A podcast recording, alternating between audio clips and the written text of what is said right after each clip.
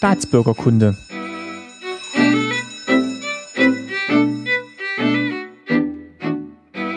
Folge 34, schönen guten Tag. Mein Name ist Martin Fischer und ich freue mich, dass ihr wieder zuhört bei Staatsbürgerkunde.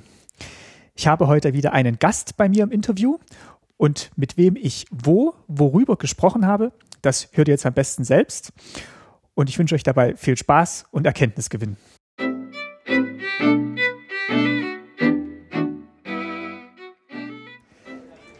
Ja, herzlich willkommen.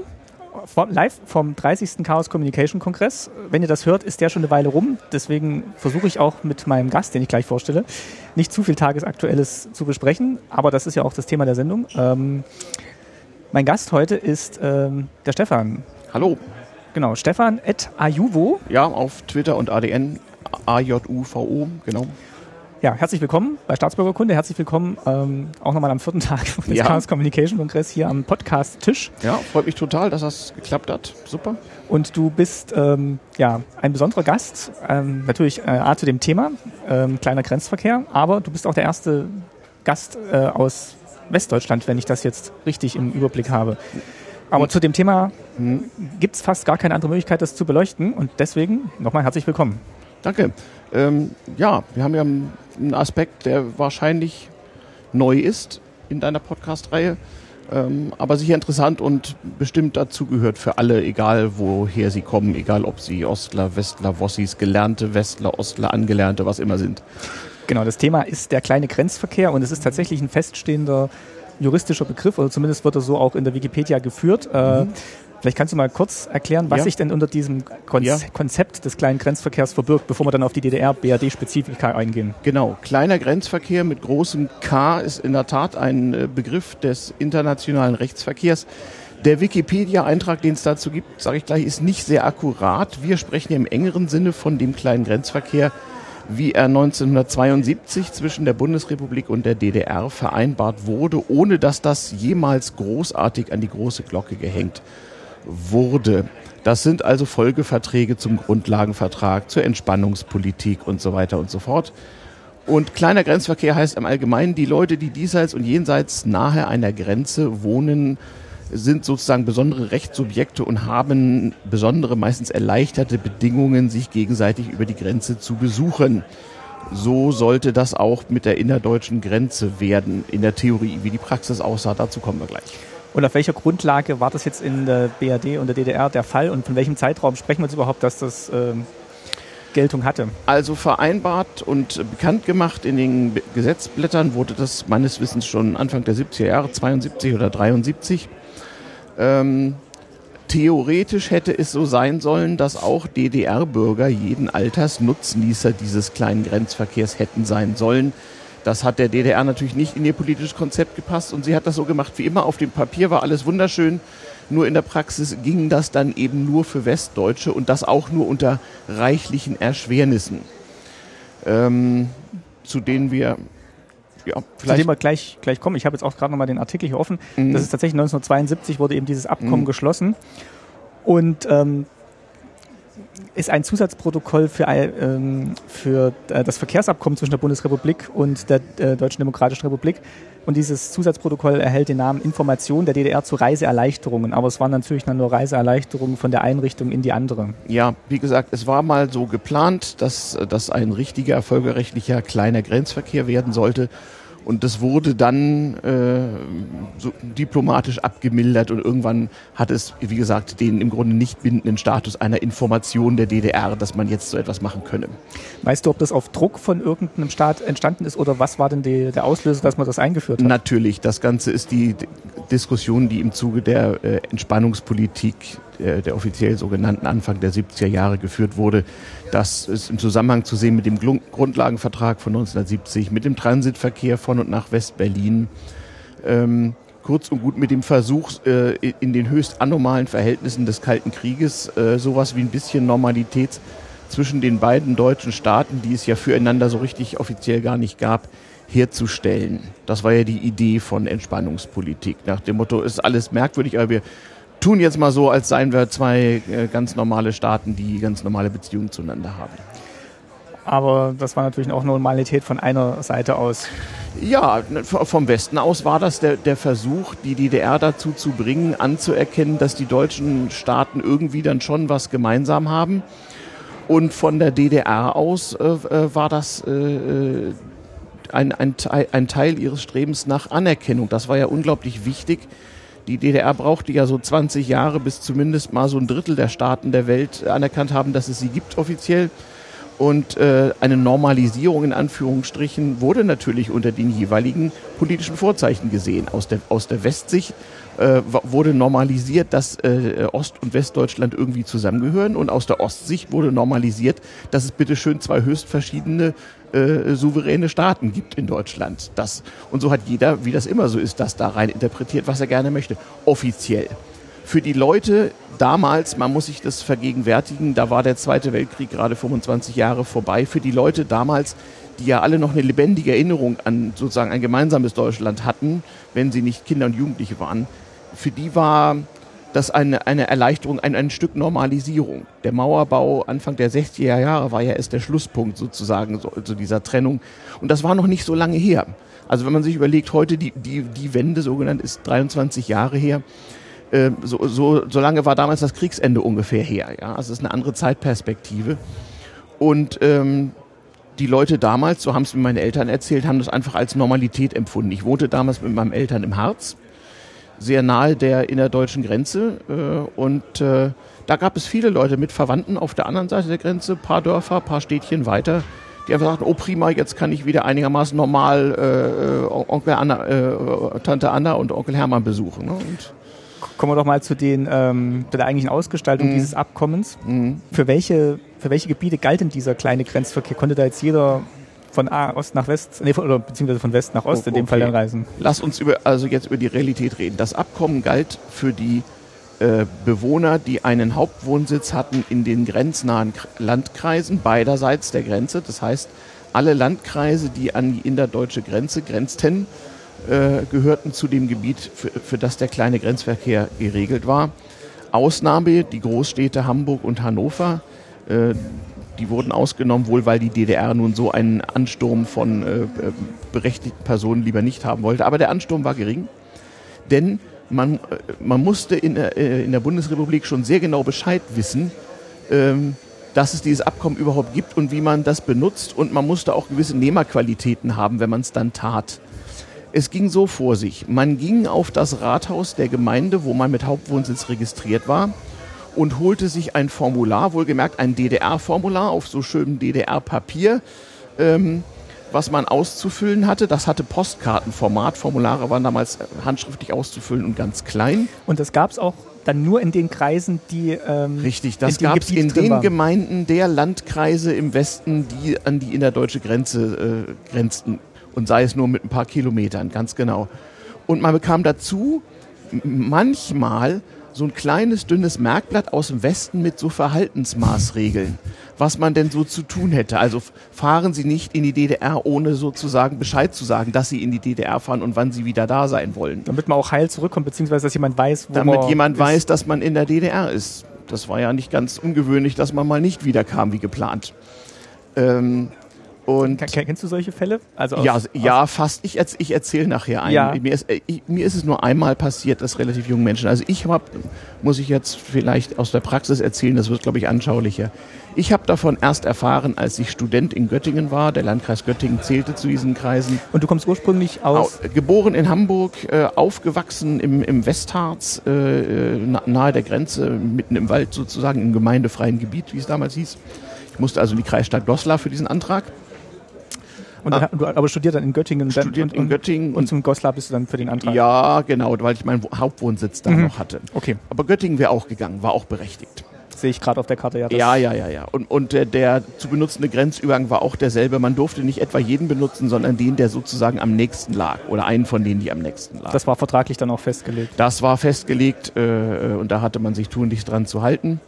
Ich traf also jemanden, der das regelmäßig in Anspruch nahm. Das war so ein ähm, Gebrauchsdesign-Freak sozusagen, der auch ein paar Freunde in der DDR hatten, die sich äh, damit auch beschäftigten. Die sammelten äh, alte Haushaltsgegenstände aus den 20er Jahren und was nicht alles und tauschten damit rum und so weiter und so fort. Und da konnte man in der DDR noch Dinge finden, die im Westen längst weggeschmissen worden waren im Zuge des Konsumwahns so. Ähm, und der sagte, hm, ich fahre am Wochenende in die DDR, komm doch mal mit. Das ging nicht so einfach, denn so ein Antrag brauchte seine Zeit. Man machte also Folgendes. Man füllte brav so ein DDR-Formular aus und schickte das ganz normal mit der Post zum Volkspolizeikreisamt des nächstgelegenen Kreises in der DDR. Ach, die westdeutschen Behörden hatten damit gar nichts zu tun? Nein, nein, nein, nein. Man schickte das brav ans VP-Kreisamt, äh, in meinem Falle dann zum Beispiel nach Heiligenstadt auf der anderen Seite der Grenze. Und die schickten das natürlich weiter nach Berlin, denn im Gegensatz zu diesem räudigen Antragsformular bekam er einige Wochen später Post aus Ostberlin von der deutschen Volkspolizei und bekam ein wirklich tolles, modernes Formular mit Nadeldrucker ausgefüllt, wo dann drin stand, welche Landkreise der DDR man innerhalb welchen Zeitraums wie oft äh, äh zu besuchen das Privileg hatte. Ach, das waren dann mehrere. Also es gab jetzt nicht für jeden im Westen gab das es eine. war zu beantragen. Das waren mehrere. Das war auf der DDR-Seite auch nötig, denn Landkreise in der DDR waren viel kleiner als im Westen. Aber die mussten schon in einer gewissen Nähe zu dem eigenen Ja. Heimatkreis liegen Ja. und konnten jetzt nicht an der Ostsee sein in deinem Fall. Nee, nicht, nicht ohne weiteres, vor allem dann nicht, wenn man, wie ich es tunlichst tat, immer einen sogenannten touristischen Tagesaufenthalt beantragte. Das heißt, nicht aufschrieb, wen man in der DDR denn besucht. Das waren nämlich vielen Leuten in der DDR aus naheliegenden Gründen gar nicht so recht, wenn sie sozusagen offiziell Westbesuch bekamen. Und vor allem so häufig. Und vor allem so häufig, ja. Äh, man konnte ja DDR-Bürger auch schwer in Verlegenheit bringen, wenn man ähm, sozusagen Besuch bekam. Du hast mal erzählt, wie das mit Kommunikation in der DDR war. Ich hielt also grundsätzlich, nachdem ich das 5 Kilometer Sperrgebiet auf der Ostseite durchquert hatte, wo man nicht anhalten durfte, in, am nächsten Postamt an und schickte ein Telegramm, wie man das eben so machte, dass ich jetzt also erfolgreich eingereist sei und zu Besuch käme. Damals war übrigens die Überwachungsangst so groß noch nicht. Wir hielten es nicht für glaubhaft, dass etwa die Stasi oder wer auch immer äh, binnen Stunden solche Telegramme abfangen würde. Aber war natürlich so. Weiß man nicht. Mal so, mal so. Also da- die kochten auch nur mit Wasser. Dazu, dazu später. Aber so teilte man seinen Freunden mit, ich bin jetzt da. Denn mal eben anrufen und Briefe schreiben war ja nicht so einfach, wie du schon in früheren Podcasts mal erzählt hast. Da ist man wahrscheinlich dann schneller rübergefahren. Mhm. Dem, na gut, der, der Antrag lief ja auch eine Weile. Der Antrag lief ein paar Wochen, aber wenn man die sogenannte Zählkarte hatte, dann wurde da abgestempelt, achtmal durfte man innerhalb des definierten Zeitraums, meist ein halbes Jahr rüber. Und beim neunten Mal kassierte der Grenzer diese Karte ein und dann musste man eine neue beantragen. Das war eigentlich ziemlich einfach. Stimmt, das ist ja diese, da steht ja auch drin, dass neun, neunmal durfte man gehen und es gab eben, wie du schon richtig gesagt hast, ähm, ähm, mehrere Gründe, warum man fahren konnte. Und touristische war der touristische, nicht der terroristische. Ja. Der touristische Grund war tatsächlich einer, ohne Verwandtschaft äh, rüberzufahren und Ja. äh, dort sich umzugucken. Auch wenn man Verwandtschaft hatte, war man doch im Zweifel lieber Tourist. Ähm, da musste man halt nicht so genau erzählen, was man denn da tut. Man, ich habe dann immer, es gab eine definierte Höchstzahl von Landkreisen, für die man die Einreise beantragen durfte. Ich glaube, es waren sieben Kreise oder so. Ich habe dann immer auch zugesehen, dass so Landkreise wie Wernigerode oder Quedlinburg dabei waren, wo das, der Tourismus so ein bisschen glaubhaft war. Also man äh, kam dann, wie gesagt, an der innerdeutschen Grenze an. Das war nun immer, eine, ähm, das hatte schon so ein bisschen was von, von, von James Bond manchmal, ähm, weil die DDR natürlich äh, darauf bedacht war, zum einen ihre Souveränität zu demonstrieren und zum anderen ähm, eigentlich un, unerwünschtem Westbesuch möglichst Gefühl zu vermitteln, fahr hier ja nie wieder hin. Man musste also sehr genau aufpassen, was man äh, an Gegenständen mit sich führte, damit das nicht beschlagnahmt wurde oder dass man gar wegen Pass- und Devisenvergehen oder ähnlichem zu irgendwelchen Strafen, die in Westmark zu bezahlen waren, verknackt wurde. Man hatte, wie das im Westen so salopp hieß, auch zu bezahlen. 5 Mark Eintritt, 25 Mark Verzehrbon hieß es immer, 25 D-Mark war der sogenannte Zwangsumtausch. Der wurde ja dann später noch erhöht. Der war ja am Anfang. Nee, der war immer 25 Mark, also der wurde in 1980 auf 25 Mark erhöht. Früher war es weniger. Ah, okay. Das war auch ein politisches Ab, ah, stimmt, pro Person waren es Ja, ja. 25, so rum. Und Genau. 25 Mark 1 zu 1 in Ostmark getauscht war natürlich für Westland schlechtes Geschäft, für die DDR ein gutes. Aber 25 Mark waren in der DDR ja eine gewisse Menge Geld für einen Tag. Also äh, seinen täglichen Lebensunterhalt konnte man sehr leicht damit bestreiten, denn in der DDR, wie auch schon erzählt, waren ja die, äh, gegen, die, die äh, Gegenstände des täglichen Bedarfs sehr, sehr, sehr billig.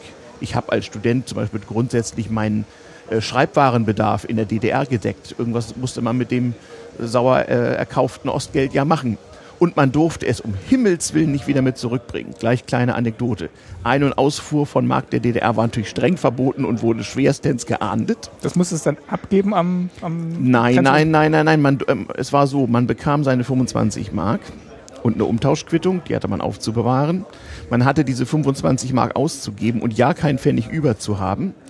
Wenn einem das zu spät, etwa dabei bei der Durchfahrt durch das 5 Kilometer Sperrgebiet im Osten, wo nicht jeder DDR-Bürger hin durfte und wohnen durfte, und wo man als Westler nicht anhalten und nicht aussteigen durfte. Wenn man da durchfuhr und feststellte, Mist, ich habe noch ein paar Pfennig dabei, dann schmiss man sie tun nicht sofort aus dem Autofenster. Was dazu führte, dass Sperrgebietsbewohner regelmäßig die Landstraßen zu den Grenzübergängen abgingen und dort äh, dem, dem Vernehmen nach wirklich wöchentlich Hunderte von DDR-Mark von der Straße sammelten. Was wäre denn passiert, wenn du noch Geld gehabt hättest und zurückgekommen wärst zur Grenze? Wenn sie mich damit erwischt hätten, manchmal war es so, zeigen sie mal ihr Portemonnaie, nicht? Also das war so richtig Zollkontrolle, wie man sie heute gar nicht mehr so kennt. Also richtig unangenehm eben. Und zwar immer überraschend. Auch die DDR-Grenzer, die Zöllner, wie auch die Angehörigen der Grenztruppen, zum Teil Stasi-Beamte in Grenztruppenuniform, kontrollierten sich gegenseitig. Das heißt, die wussten auch nicht immer, wer wo äh, äh, Dienst tut mit wem zusammen. Und sowohl der Umgangston wie auch das sogenannte Grenzregime, das konnte man später erfahren, wurde befohlen per Tagesbefehl. Das heißt, man wusste nie, wirst du schikaniert oder wirst du freundlich behandelt. Das gehörte zum Konzept dazu. Wenn sie ein Postpfennig bei dir gefunden hätten, dann war das Devisenvergehen nach dem Strafgesetzbuch der DDR und wurde in der Regel mit einer hohen Geldstrafe in Westmark natürlich geahndet. Denn die DDR wollte nur eins, möglichst viel Devisen denn das brauchte sie furchtbar dringend. Es gab natürlich auch einen Intershop, eine kleine, ein kleines Bütchen, so kurz vor der, vor der Grenzstation, wo man als Westler zollfrei ein paar Westzigaretten oder so kaufen konnte. Da hatte die, die DDR wieder ein paar Westmark verdient. Das war sehr, sehr wichtig. Ähm, das heißt, du durftest dann relativ wenig Fehler machen, sonst hättest du dann immer bezahlen müssen. Möglichst wenig Fehler, ja. Oder auch, äh, man wurde ein bisschen schikaniert oder einfach mal stundenlang irgendwo stehen gelassen oder in irgendein Hinterzimmer gebeten. Dann konnte man das Honecker-Bild angucken bis, bis kurz vor Mitternacht. Bestand auch eine größere Gefahr außer dieser Schikane? Äh, ja, die bestand, aber ich selber habe sie nur einmal wirklich, wirklich mitbekommen. Also wie du schon richtig sagst, Leute, die regelmäßig in die DDR fuhren, waren suspekt, ganz ohne Frage. Und man wurde sicherlich auch überwacht, wobei wir uns damals als Studenten mit Anfang 20 beim besten Willen, sowohl meine Ostfreunde wie auch meine Westfreunde, wir konnten uns nicht vorstellen, da haben wir das Thema von heute. Wir konnten uns nicht vorstellen, welchen Aufwand die zuständigen DDR-Organe getrieben haben, um wirklich lückenlos zu überwachen, wer wann wo wen trifft und mit wem was spricht und so weiter. Habt ihr sie, war, war das ein bisschen jugendliche Naivität da auch dabei? Und Abenteuerlust und ja. natürlich auch Lust an Schikanen. Natürlich haben wir manchmal auch die, äh, die DDR-Zöllner geärgert, wo wir nur konnten. Das gab es auch. Ähm, ich fuhr immer mit meiner Ente, mit meinem 2CV dort ein und das schlimmste Vergehen war natürlich illegal, einen DDR-Bürger in den Westen mit, mitzunehmen. Also hieß es, machen Sie mal die Motorhaube auf und so weiter. Man leuchtete mit Spiegeln äh, unter die Autos, ging da mit Hunden durch und guckte. Aber so ein Citroën 2 CV konnte man ja von Hand komplett zerlegen. Also, also gewisse Schikanen gingen schon mal nicht. Und es war einfach so offensichtlich, dass in diesem Behelfsfahrzeug nun wirklich äh, nichts äh, Illegales transportiert werden konnte, dass äh, man im Allgemeinen einen gewissen Bonus hatte mit so einem Auto. Aber Sie haben zumindest gründlich geguckt? Sehr gründlich kontrolliert. Wie gesagt, äh, das haben mir später Leute erzählt, die an der Grenze Dienst taten. Äh, man wurde ja auch selber kontrolliert. Also die hatten auch kein so schönes Leben da. Die durften nicht einfach nett zu dir sein, wenn sie wollten oder umgekehrt, sondern die hatten ihren Befehlen zu gehorchen. Und hinter dem, was sie taten, offiziell stand natürlich die Partei. Das heißt, sie hatten, im, und die hatte bekanntlich immer recht. Also so hatte man sich auch zu benehmen. Es war schon so. Oft genug, wenn man dann so wieder im Westen war, ähm, da, in dieses Scheißland fahre ich nie wieder hin. Und das war genau das, was die DDR-Behörden auch erreichen wollten. Suspekt war man übrigens auch dem, äh, den Westbehörden. Es gab ja auf Westseite keine Grenzkontrolle, denn es gab ja offiziell keine Grenze. Man fuhr doch nur innerhalb Deutschlands durch die Gegend. Aber es gab natürlich schon den Bundesgrenzschutz und den Zoll der Bundesrepublik, die zumindest guckten, dass man nicht zu viele verbrauchsteuerpflichtige Ware mitbrachte, also Schnaps, Zigaretten und sowas. Ich habe gerade nochmal nachgelesen, also man konnte tatsächlich 30 Mal im Jahr wohl rüberfahren? Äh, das halte ich für nicht ganz akkurat. Meines Erachtens war das weniger. Zumindest in der Praxis ging das nicht. Meiner Erfahrung nach bekam man maximal zweimal im Jahr so eine Zählkarte für neun Einreisen. Also 18 wäre dann ja, so das Maximum und, gewesen. Und später, so ab 1988, ganz zum Schluss durfte man auch mal übernachten und zwei Tage bleiben. Mal abgesehen davon, dass man, sagen wir mal, man hat ja vielleicht auch eine Arbeit gehabt, das wäre dann fast jede, jede Woche gewesen, wo man dann rübergefahren wäre. Da ja. hätten wir wahrscheinlich schon ein paar Fragen beantworten müssen. Naja, nicht, nicht, mehr als die üblichen. Wer welche Frage stellt und beantwortet, wurde bekanntlich befohlen. Also das hatte mit, mit Notwendigkeit überhaupt nichts zu tun. Nein, mh, das war, man musste nicht unbedingt Student sein. Also äh, viele Leute, die nun wirklich einfach ihre Verwandten so in, in der Grenznähe hatten, die sind am Wochenende ganz normal äh, in die DDR gefahren, haben ihre Verwandten besucht. Also Konnten die dann auch das Wochenende dort bleiben bei den Verwandten oder war das dann nicht so gern gesehen? Einmal übernachten konnte man, ab 88 war das erlaubt. Naja, aber davor, davor nicht. Davor? davor nicht. Davor musste man am selben Tag über denselben Grenzübergang wieder raus. Und wehe, man hat sich verspätet. Das war dann ebenfalls Passvergehen. Also 0 Uhr war Stichzeit. 0 Uhr, ansonsten Visumvergehen, Visumgebührstrafe etc. Klar. Ähm, naja, ich habe es, wenn ich in der DDR übernachtet habe, äh, immer so gemacht, dass ich äh, vorzugsweise bei der Oma eines Bekannten bei Leuten übernachtet habe, die, des, die davon keinen Ärger hatten denn man konnte DDR-Bürgern wirklich Schwierigkeiten machen. Es war unter anderem nach den Gesetzen der DDR ein sogenanntes Hausbuch zu führen. Da war einzutragen, wer, äh, wer denn aus dem Auslande wann äh, bei, we, äh, bei wem übernachtet äh, hatte. Und warum. Und warum. Und das konnte auch vom Abschnittsbevollmächtigten durchaus mal kontrolliert werden, dieses Buch. Und wehe, das war nicht ordentlich. Aber die Oma von meinem Freund Peter äh, machte aus ihrer politischen Meinung, die nicht sehr DDR-freundlich war, ohnehin keinen Hehl und hätte ja auch ausreisen können mit über 65 und hat mich immer gerne aufgenommen oder einmal habe ich auch eine Hotelquittung äh, äh, von einer Bekannten bekommen, dass ich in einem Hotel übernachtet hätte und sie hat mich da auch brav eingetragen. Ich war da zwar nicht, aber man musste halt nachweisen, wo man denn übernachtet hat. Das war schon wichtig. Aber du warst jetzt nicht gezwungen, bei eigenen Verwandten zu übernachten, sondern nein, du, musst, nein. du konntest, musstest bloß quasi diesen Nachweis erbringen, wo Absolut. und wann und warum. Man konnte auch in Hotels übernachten, wenn man dann ein Zimmer bekam. War nicht immer so einfach in kleinen Städten in der DDR, wo es meistens das Hotel gab. Nicht? Aber es ging schon. Aber es war natürlich schon eine lückenlose Dokumentation des Aufenthalts. Die natürlich. Also die DDR hätte sich gefreut, wenn sie die technischen Mittel von heute gehabt hätte. Und es hätte wahrscheinlich unheimlich viel Arbeitskraft und äh, verbrauchte, zerstörte, sinnlose Leben gespart. Ohne Zweifel. Und ich weiß nicht, ob du es heute Morgen mitkriegt hast. Also wir, wir nehmen ja heute auf am, ähm, am 30.12. Heute Morgen gab es ja nochmal von Jacob Applebaum Veröffentlichung, was die NSA, auf welche Geräte sie eigentlich Zugriff hat. Und es ist wirklich erschreckend, in welchem Umfang zum Beispiel ab dein Apple, auf deinen Apple-Computer ab Werk, nehme ich an. Alles, alles, das Telefon, die ganzen Computer und ähm, ja, da wäre da wär die Stasi äh, bestimmt neidisch geworden, wenn sie die Möglichkeiten ja. gehabt hätte. Also sie haben sich schon angestrengt. Ich kann das ja mal erzählen. Es, es konnte einem so viel nicht passieren. Man wurde, wie gesagt, von den DDR-Bürgern nahe der Grenze positiv aufgenommen schon wenn man mit so einem komischen Auto kam, was beim DDR-Bürger bestimmt keine Minderwertigkeitskomplexe auslöste, denn so eine Ente war nun wirklich ein Trabi in, auf Französisch. Es passten auch viele Teile, Zündkerzen, was auch immer. Ja, damals passten noch Teile zu anderen Autos. Heute ja, ja. Da war das kommt, noch so. Kommt man noch nicht mal mehr an den Scheinwerfer ran. Aber ja, wir erzählen ja vielleicht gleich noch ein bisschen von, von, von Handel und Wandel. Da kann ich noch erzählen, ja. was man so alles von Ost nach West über die Grenze mitbringen durfte und auch mitgebracht hat aber wie gesagt, man wurde in, im Allgemeinen von den Leuten positiv äh, äh, empfangen und ähm, um auch mal so zu, das zu erklären, als ich zum ersten Mal in der DDR war, in diesem kleinen Grenzverkehr, ich hatte keine Verwandten äh, auf der anderen Seite, da hatte man als Westler äh, ganz praktische Probleme. Also es war für einen schon eine Neuheit, dass man Papiertaschentücher im Schreibwarenhandel kauft, weil es handelt sich ja um Papier. Ja, und, das, und dass es die nur äh, saisonweise gibt, natürlich auch, weil natürlich immer, wenn Erkältungswellen waren, waren die natürlich alle. Aber das musste man als Westler lernen, überhaupt, wo man was kauft, wo man hingeht. Man stand da wie der Ochs vom Scheunentor und Freunde und Bekannte aus der DDR mussten einen erstmal an die Hand nehmen und einem erklären, wie man irgendwo hingeht und was man mitzubringen hatte. Also es war gar nicht, war gar nicht so einfach. Was hast du denn dann bei deinen Besuchen dort gemacht? Also du, am Anfang kanntest du ja außer dem Freund, mit dem du rübergefahren genau. bist, erstmal keinen. Naja, ich kannte dann sehr schnell seine Freunde, diese ganzen, äh, das waren also Leute, die, äh, wie gesagt, äh, oft Grafikdesign und sogenannte Gebrauchsgrafik äh, studiert hatten, konnte man in Jena machen unter anderem und die dann eben ähm, so allerlei Alltagsgegenstände äh, fotografierten, Bilder und Gegenstände tauschten und äh, mein Freund brachte auch Dinge mit, die er im, im, Westen oder in Frankreich oder in England gekauft hatte. So, das durfte man ja alles. Es gab lange Listen, was man äh, über die Grenze mitnehmen durfte und was nicht.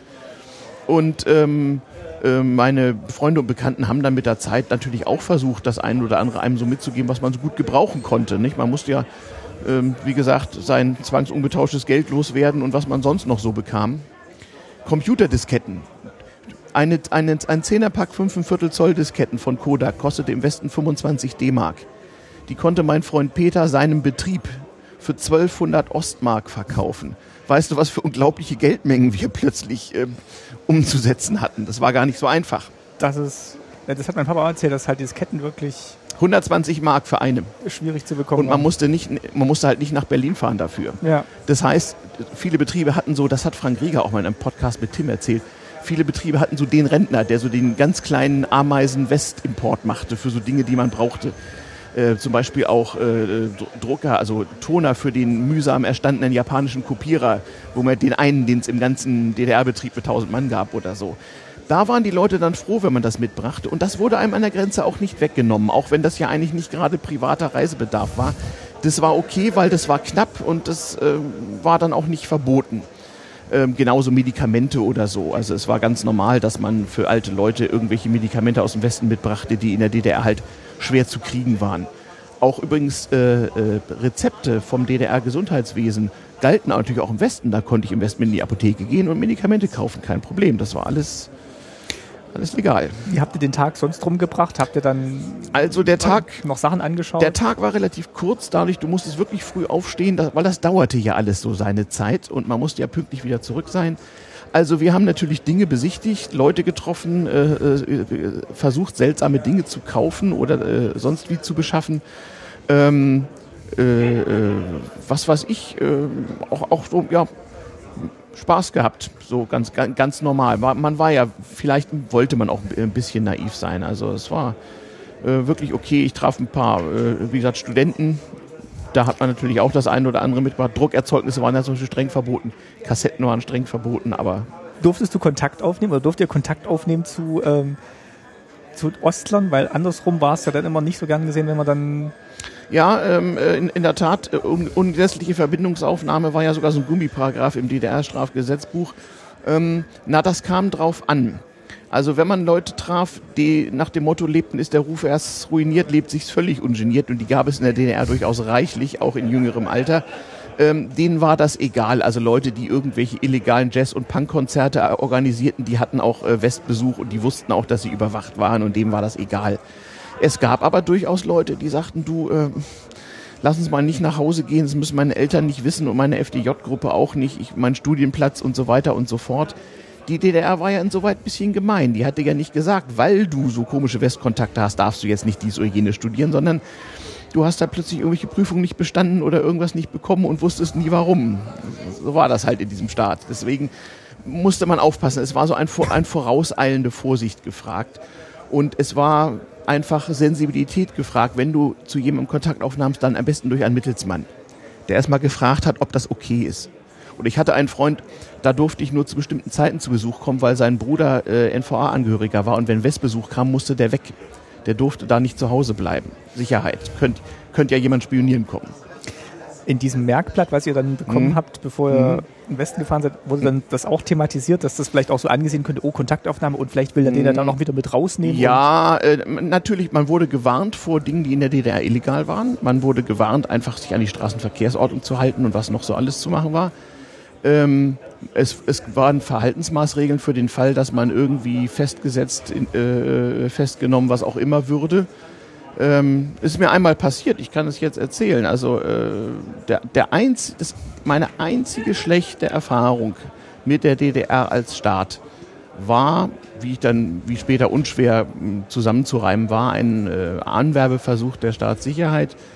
Und zwar auf ganz plumpe Weise, äh, indem er mir in einer Kaufhalle in Nordhausen einen Ladendiebstahl unterschob. Ich hatte plötzlich irgendwas dabei, was ich äh, nicht gekauft und nicht bezahlt hatte und zwei freundliche Herren, so wie der Beschreibung deines Vaters, so aufgekrempelte weiße Oberhemden. Also du hast die Typen am Passbild erkannt, muss man dazu sagen. Also äh, äh, standen plötzlich vor dir und äh, sagten eben halt deutsche Volkspolizei. Ähm, kommen Sie mal mit zur Klärung eines Sachverhalts. Naja. Und dann wusste man schon, was, was los war. Und dann war das eben ähm, wirklich wie, wie, wie im schlechten Film, aber es geschah genau das, was vorausgesagt war auch von meinen DDR-Freunden, die auch schon mal festgenommen waren. Kurz vor Mitternacht, kurz bevor man eben auszureisen hatte, haben sie einen wieder laufen lassen, wenn man denn hart blieb. Die versuchten nicht, Good, good Cop, Bad Cop, einer machte den Jovialen und wollen sich nicht für den Weltfrieden engagieren, so ungefähr.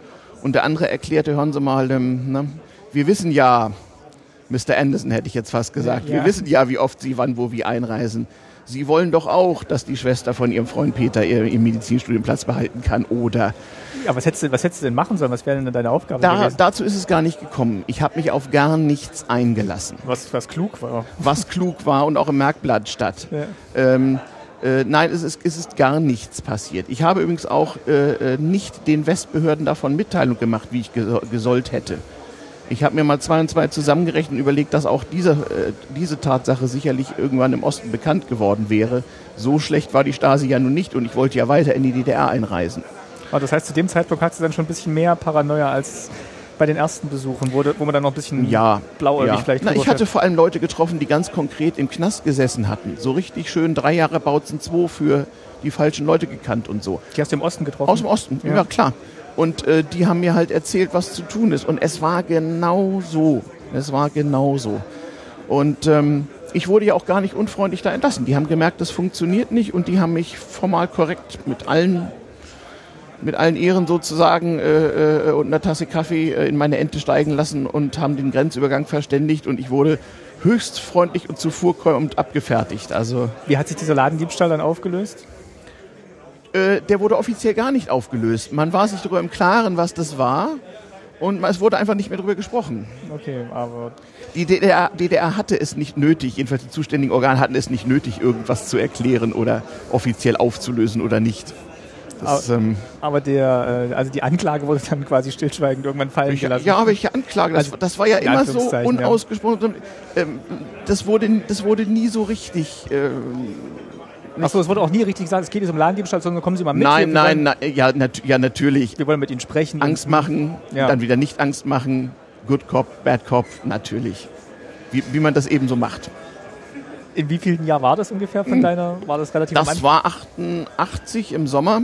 Also da warst du schon erfahren in, im Nicht, Umgang? Na, so zwei Jahre zumindest, ne, so ein bisschen. Okay. 86 habe ich damit zum ersten Mal angefangen naja, ähm, wenn es dann passiert, ist, ein, ist einem schon erstmal das Herz in die Hose gerutscht für ein paar Minuten, aber dann, ähm, dann ging das und irgendwann hat das da sogar richtig bisschen Spaß gemacht. So. Also, ähm, äh, nein, ich, ich hatte eigentlich keinen Zweifel, dass ich früher oder später daraus komme. Und wie gesagt, es waren ja auch Vorsichtsmaßnahmen getroffen. Also äh, nächsten Tag wäre ja im Westen jemand äh, zur Polizei gegangen, hätte Vermisstenanzeige erstattet und das hätte man der deutschen Volkspolizei mitgeteilt, dass jemand in der DDR vermisst würde und dann wäre schon was passiert. Also als du als du jetzt äh, zu Besuch warst im Osten, mhm. hast du dann hast du natürlich auch mit, mit Leuten dort gesprochen und mhm. kamen dann auch mal so Fragen wie, äh, ja, wenn, wenn ihr zu uns reisen dürft mhm. mit diesem kleinen Grenzverkehrsabkommen, warum mhm. dürfen wir dann nie, nicht zu euch reisen? Oder war denen schon klar, dass das eh nicht geht und dass man da jetzt auch gar keine Anstrengungen machen muss? Also wie gesagt, äh, man hat versucht, Leute nicht in äh, Verlegenheit zu bringen. Meine Standardantwort war immer, weil ihr nicht wissen sollt, dass die Erde doch eine Scheibe ist. Also jedem war klar, äh, äh, dass das offiziell ging. Das gehörte so zu den Anträgen, die man in der DDR auch stellen konnte, aber besser nicht tat. Mhm. Oder wo man wissen musste, was man tat. Nicht nur der Ausreiseantrag, auch die, die Berufung auf die Schlussakte von Helsinki oder ähnliches mehr. Also durchaus auch für die DDR völkerrecht geltendes Recht. Darauf hat man sich besser nicht berufen. Mein, mein Vater hat es dann gemacht beim Ausreiseantrag, ja, das, aber, aber, da kam sie dann auch wirklich nicht mehr drauf an. Also ich nehme ja. an, es, es, es wäre eine absolute Scheißidee gewesen, als DDR-Bürger äh, einen Antrag auf Einreise in die BRD im kleinen Grenzverkehr zu stellen. Ähm, das, äh, das verbot sich von alleine. Also äh, so, so dumm war doch keiner. Oder so dumm dreist, muss man ja sagen. Nee, oder so leichtsinnig vielleicht. Oder auch. leichtsinnig. Ja. Aber wie gesagt, nochmal, damit hier nicht der falsche Eindruck entsteht. Man hatte nicht in der DDR, auch als Westler, nicht ständig das Gefühl, dass man da in einer ständigen, äh, in einer miesen Diktatur lebt. Genau wie der normale DDR-Bürger, der wusste, es gibt irgendwie die Stasi, aber man hat nichts davon mitgekriegt hat, und hat normal sein Leben gelebt. Und so war es meistens auch, wenn man zu Besuch war. Also das war nicht so wie im schlechten Film aus den 50er Jahren oder so dass äh, alle Geheimagenten ja, ja, Spione ja. waren. Und irgendwann der Bahnhof wegfährt oder so, genau. Ja. Nein, auf gar keinen Fall. Und ich sage mal, auch die Leute, die dann in den grenznahen Kreisen gewohnt haben, die haben ja dann trotzdem auch zur Arbeit gemusst und zur Schule und äh. Äh, zu Geburtstagen. Und, und da gab es eben die 150-Prozentigen, die ihr, ihr, fieses Dienstgesicht machten, wenn sie einen Westler sahen. Und da gab es die, die sich gefreut haben, dass sich jemand zu ihnen traut. Und da gab es die, die einfach wissen wollten, ob irgendwelche Nachrichten aus dem Westen wirklich stimmen oder wie das genau sei, die einfach Nachfragen zum Westfernsehen hatten oder so oder zu irgendwelchen Produkten oder was auch immer. Oder auch einfache Dinge. Also ich habe natürlich auch äh, Leuten kleine Gefallen getan, habe äh, den Leuten, die als technische Zeichner in, so arbeiteten, irgendwelches Zeichenmaterial aus dem Westen mitgebracht, was sie gerne haben wollten, was wenig kostete. Das konnte man ja ruhig mal machen, das war ja auch nicht verboten. Ähm, Und natürlich haben sich, manchmal habe ich mich gewundert, warum manche Grenzer so, äh, vor allem die Zöllner so, so, so auf, auf so inoffizielle Art so ein bisschen unwirsch zu mir waren. Meine Ostfreunde haben mir natürlich auch ein großes Ostpaket mitgegeben, wenn ich wieder wegfuhr. Und ähm, da waren oft Dinge drin, von denen ich selber nicht wusste, dass sie in der DDR knapp und begehrt waren. Das wussten die Zöllner aber und waren natürlich neidisch, dass man hatte, was sie nicht hatten. Was noch nicht mal eine MHO, das war die Militärhandelsorganisation, also so etwas bessere Läden für Angehörige der staatlichen Organe, was mich, man nicht mal da kaufen konnte. Und manchmal haben sie auch Sachen äh, äh, beschlagnahmt, wo man einfach wusste, das wollten die selber haben. Irgendwelche Salamis oder ich weiß nicht was. Also Kleinigkeiten im Grunde genommen. Und ich vermute mal, wenn, wenn ihr dann zu Besuch wart, ihr seid ja auch nicht mit dem Schild rumgelaufen, wer gesagt hat, ich komme aus dem Westen, sondern. Das, so Moment, das, dass man aus dem Westen kommt, sah man auch also in den 80er Jahren auf 100 Meter. Okay, da brauchst du da gar kein Schild. Schau mal, du hast den Wester im Osten an den Schuhen erkannt. Ach, stimmt, an, ja das Auto an, noch an, dabei. De, an dem Brillengestell, ja. an dem komischen Auto. Ähm, das war relativ leicht. Stimmt, das wäre relativ offensichtlich. Das, ja, das also, ich zu, ja. also ich bin vielleicht mal, wenn ich abends, als man übernachten durfte, mit Leuten irgendwo nach, was ich, nach Halberstadt in die Disco gefahren bin oder so, dann habe ich mal ein bisschen geguckt, dass ich möglichst nicht westlich aussehe, damit es nicht so unangenehm auffällt irgendwo. Andererseits fiel wir dann schon auf, denn wir haben ja mit unseren riesigen Mengen an per Diskettenhandel ergaunerten DDR-Mark um uns geworfen. Das musste natürlich auffallen. Aber merkt ihr dann so eine, so eine gewisse Scheu, auch von den ja. DDR-Bürgern, mit euch überhaupt zu sprechen, weil sie ja. vielleicht nicht wissen, wer ist denn jetzt noch, wer guckt denn jetzt Na, weil noch? Sie, weil, sie, weil sie Angst hatten. Äh, ja. was, wie gesagt, äh, Leute in unserem Alter mussten Angst haben um ihren Studienplatz oder den der Geschwister oder so. Oder äh, äh dass der Bruder, der gerade bei der NVA ist, deswegen Schwierigkeiten kriegt oder so. Da waren Leute schon bewusst. Es gab ja auch Leute, die einfach sagten, äh, was weiß ich was, ich will das nicht in meiner FDJ-Gruppe diskutieren müssen oder so. Ne? Also kann, kann man ja verstehen. Die, nicht, ähm, und das, das musste man auch respektieren. Also das hat man, wenn man so ein bisschen Empathie hatte, hat man das auch gemacht. Natürlich gab es auch Leute aus dem Westen, die sich äh, vollkommen unmöglich benommen haben in der DDR, weil sie es halt zum Teil auch nicht besser wussten oder weil ihre Verwandten halt es ihnen nicht besser erklärt haben. Aber äh, also wenn man sich einfach ein bisschen Gedanken gemacht hat, dann äh, äh war das eigentlich ganz normal. Und es waren, wie gesagt, auch schöne, schöne Erfahrungen so. Ja.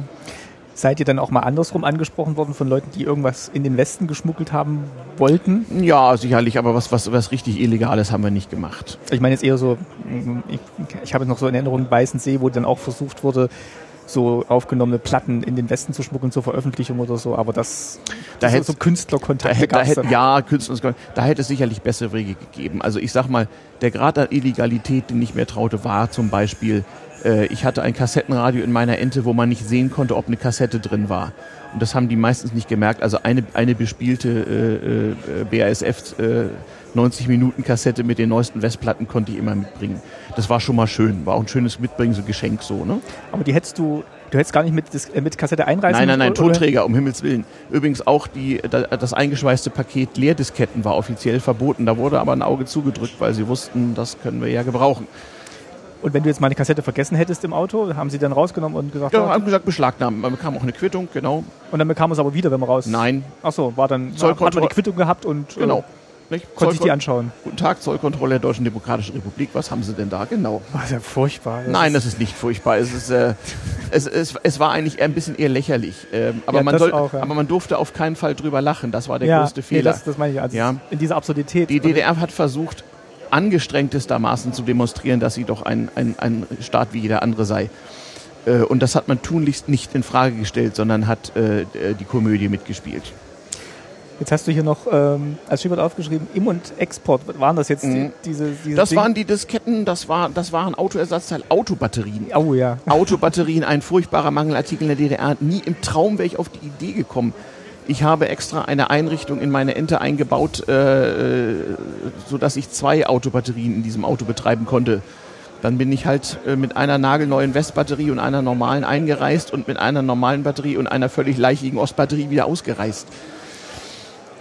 Hat halt keiner was zu gesagt die haben ja auch wahrscheinlich auch jedes Mal einen Motorraum aufgemacht. Na, aber sicher. Echt jedes Mal? Na klar, na, schon weil sie den Motor von der Ente mal sehen wollten. Der war ja nun, äh, äh ja, die waren ja auch ein bisschen Aber irgendwann kennt man also sich doch da. Ist noch stehen dann na, äh, man kennt man sich da, genau das wurde verhindert. Ach, da wurde dann schon die so, DDR so hat, durchgewechselt? Ja, und die, die, die, dort Bediensteten mussten auch voneinander Angst haben. Da wurde also auch bespitzelt und angeschwärzt. Im Klar, die mussten Ausmaß. ja dann abends, mussten sich ja gegenseitig vielleicht noch Ja, äh, und auch, den, und auch den Politnik, den man daran erkannte, dass er immer eine Kamera äh, um den Hals hängen hatte, der ein bisschen weiter guckte, der guckte schon streng und wehe, man hat da irgendwas gemacht, was äh, etwa das Ansehen der Deutschen Demokratischen Republik im äh, Ausland hätte schädigen können oder so. Nein, nein. Die haben ein finsteres Dienstgesicht gemacht standen da in ihrer Nazi-Uniform und haben stramm salutiert. So war das. Das war schon wichtig. Das habe ich jetzt auch schon mal irgendwo gelesen, dass die Uniformen wirklich noch so an die, äh, an die alten Uniformen aus aber sicher, erinnert haben. Aber natürlich, das war glaube ich auch Absicht. Also äh, es war alles sehr deutsch so. Hm? Das hast du dann eine Zeit lang gemacht. Ähm, bis zur Wende oder gab, hast du dann vorher aufgehört? Ja, ich, äh, kurz, vor, kurz vor der Wende äh, ging ich äh, für ein Auslandssemester nach Schweden zum Studieren und habe die Wende in Schweden erlebt. Bin dann natürlich mit meinem schwedischen Fremdenpass als erstes nach Sassens auf Rügen gefahren, mal gucken, was so los ist. Im Dezember 89 oder so.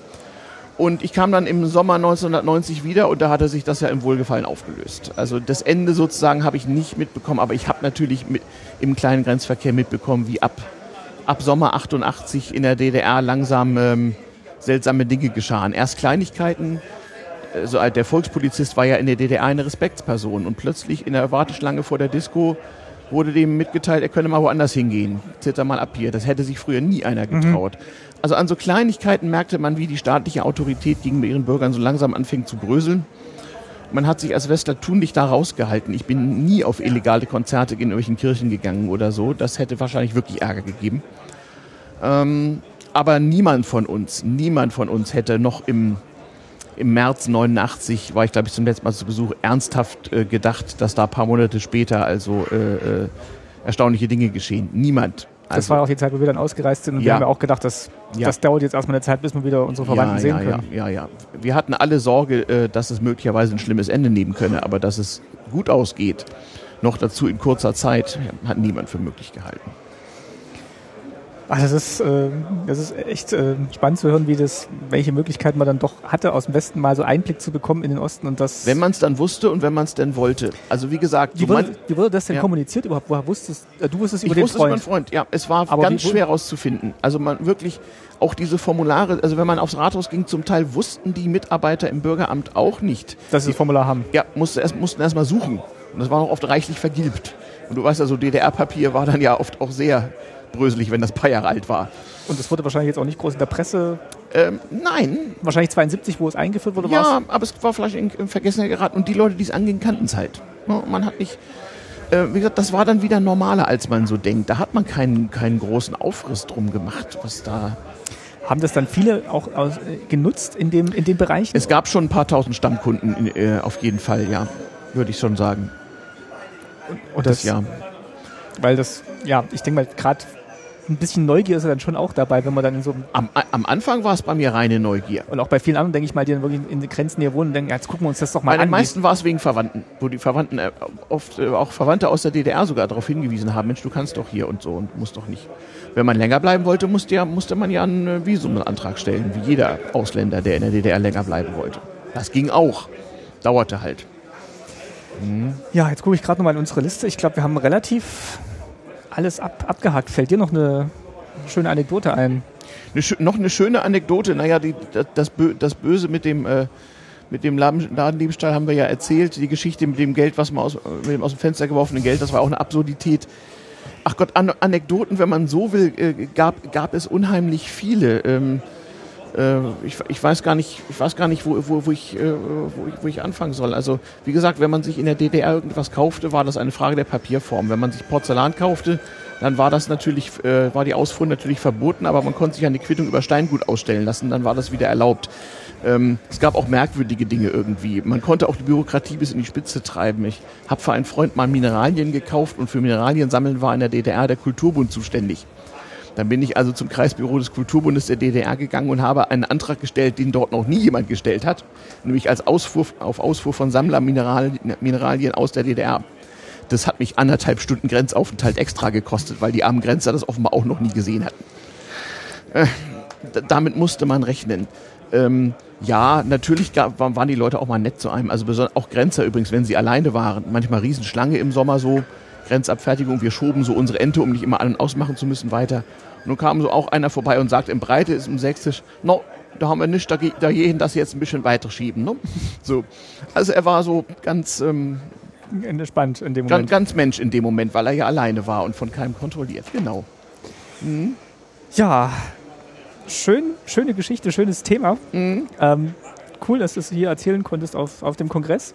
Wenn wir jetzt schon gerade auf dem Kongress sind, du bist ja auch selber Podcaster. Mhm. Vielleicht kannst du noch mal kurz den ja. Hörern vorstellen, wo, du, wo man dich denn sonst noch hören kann. Ja, hört, ja äh, sagen wir mal so, man kann, man kann mich lesen auf Twitter und ADN äh, at ajuvo, also A-J-U-V-O. Ich mache Podcast, aber bisher nicht für die Allgemeinheit. Ich habe natürlich ein paar Ideen. Ich verdiene auch mein Geld ein bisschen damit. Also ich mache Podcasts in Firmen, wenn ein ähm, wenn einfach mal äh, ein Chef oder ein, ein äh, PR-Verantwortlicher, was auch immer, den Mitarbeitern was erzählen will, was er nicht allen erzählen kann, dann ist ein Podcast eine gute Idee. Auch wenn Mitarbeiter Dinge verbreiten wollen, die sie vielleicht nicht gut verbreiten Und da hast, du, da hast du keine Lust mal selber einen eigenen Natürlich habe ich Lust, aber du weißt, wie es ist. Wenn man einen Podcast macht, dann macht man das seriös, das heißt regelmäßig, ja. das heißt wöchentlich, 14-tägig, monatlich und das Versprechen muss ich auch einhalten können. Und solange ich das nicht kann, mache ich das nicht, zumal es nun wirklich auch viele, viele andere gute, gute gibt. Es ja, herrscht ja nun mittlerweile kein Mangel. Also Tim hatte immer recht, Podcast wird sich durchsetzen. Aber Nischen gibt es noch genug. Nischen gibt es reichlich. Ähm, vielleicht besetze ich mal die eine oder andere, das kann ich mir schon vorstellen. Kontakt zum Sendezentrum, zur Metaebene und zum Club habe ich ja.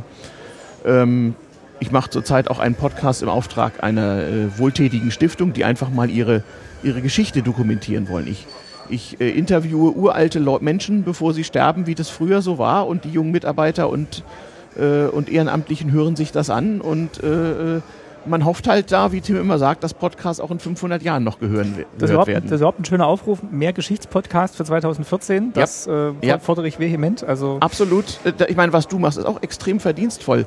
Ich habe heute, ich bin ungefähr 50 Jahre alt. Ich habe extreme Probleme, heutigen 20-Jährigen zu erklären, wie das mit der DDR so war. Also extrem wichtig, extrem verdienstvoll. Mach bloß weiter so und du kommst bestimmt auf 100 Folgen Staatsbürgerkunde. Dankeschön. Dann sag doch wenigstens zum Abschluss noch deine Blogadresse, dann verlinken wir die noch. Ähm, ehrlich gesagt, ich, twitter, ich twittere meistens. Äh, man kann über mich lesen auf betriebsklima.de, das ist ein Projekt von mir. Äh, ayuvo.de äh, gibt es Links auf Blogs. Und Twitter und ADN verlinken wir. Twitter und sowieso. ADN äh, at Ayuvo verlinken wir sowieso. Gibt jetzt schöne neue Möglichkeiten mit Podlove, das machen wir es gibt ganz, ganz stilvoll. ganz, ganz tolle Sachen. Also ich, ich bin zu finden, zu kontaktieren und äh, jederzeit auch für andere Podcaster gerne zu sprechen, ob in Real Life oder F2F, Face-to-Face oder über Skype oder wie auch immer. Kein Problem. Dann danke ich dir, Stefan, für, den, ja, Martin, für, auch. für die Infos zum kleinen Grenzverkehr. Mhm, kleiner Grenzverkehr. Und wir genießen jetzt noch den letzten Tag auf, auf dem Kongress. Auf dem Kongress, genau. Dankeschön. Dankeschön.